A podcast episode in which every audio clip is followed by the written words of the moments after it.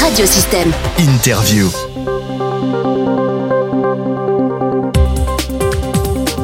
La Camargue est un des lieux où il y a le plus de variétés d'oiseaux, des sédentaires, mais aussi bien sûr beaucoup de migrateurs. Jean-Marie Espuche, ornithologue et guide passionné de faune et de flore, nous explique la particularité sur les oiseaux de cette période, celle du printemps, juste avant l'été.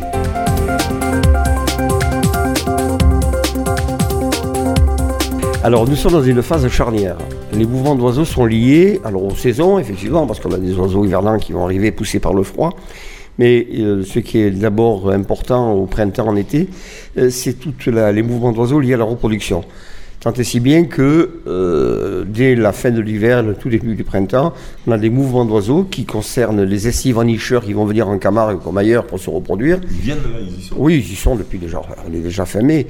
Et, et surtout, et tout autant, les migrateurs au long cours. Ces migrateurs au long cours sont des oiseaux qui ne font, qui arrivent d'Afrique, qui vont se reproduire dans les pays scandinaves et tout, au de- tout autour de la calotte polaire, euh, euh, et transitent par euh, l'Europe, et notamment par l'Espagne et la Camargue, pour une bonne part, et qui vont faire qu'ils ne feront qu'une halte euh, de quelques heures, quelques jours, pour reprendre des forces, pour reprendre leur périple et remonter vers ces territoires de reproduction.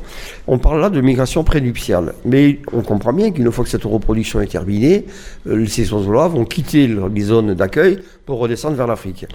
Et là, c'est là que la temporalité de, la nature est différente de celle de l'homme. Nous, l'été commence le 21 juin. Il n'y a pas de notion d'hiver et d'été. Enfin, bon, elle n'est pas en tout cas en ces termes chez les oiseaux. Et euh, ce qui motive ces déplacements chez grand nombre, c'est une grande masse d'oiseaux, c'est ces migrations prénuptiales lorsqu'ils montent se reproduire et migrations postnuptiales lorsqu'ils descendent vers l'Afrique une fois la reproduction terminée. Donc la migration prénuptiale qui apporte des éléments, visuels extraordinaires dans le paysage ornithologique. hein. On voit passer des oiseaux qui arrivent du fin fond de, Namibie, de, de- d'Afrique du Sud, qui ne font que transiter. Ça laisse rêveur. hein. On va les revoir, on va les revoir en descente lorsqu'ils seront en migration postnuptiale. La migration prénuptiale commence début mars, février, début mars, pour se terminer, on va dire globalement mi-mai. Donc euh, nous sommes le 23. On peut dire qu'il y a une dizaine de jours, on n'en a pratiquement plus, quoique j'ai encore. on Un petit peu d'oiseaux. on, on a, alors là, j'ai vu encore de la cerne euh, caspienne, mais on a des, faucons cobèzes euh, qui peuvent remonter encore, euh, mais tous les autres oiseaux, euh, les chevaliers euh, arlequins, chevaliers gambettes, sont des, donc des limicoles qui vivent dans les milieux humides, sont remontés vers le nord. Mais, alors, vous allez me dire, ils sont passés vers mi-mai, les derniers passent mi-mai, euh, quand va-t-on les revoir en redescente, en descente vers le sud?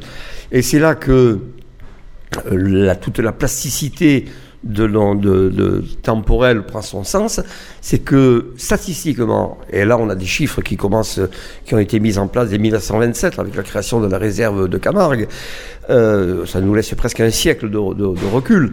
Statistiquement, la première apparition en Camargue des oiseaux en migration post-nuptiale qui annonce l'automne ornithologique, eh bien en Camargue c'est le 10 juin. Nous n'avons pas quitté le printemps que déjà les oiseaux redescendent vers l'Afrique. Euh, merci Jean-Marie. Euh, un conseil, si des personnes veulent voir des oiseaux aujourd'hui, quel est le meilleur endroit ou quels sont les, allez, les deux, trois endroits euh, clés ici en Petite Camargue?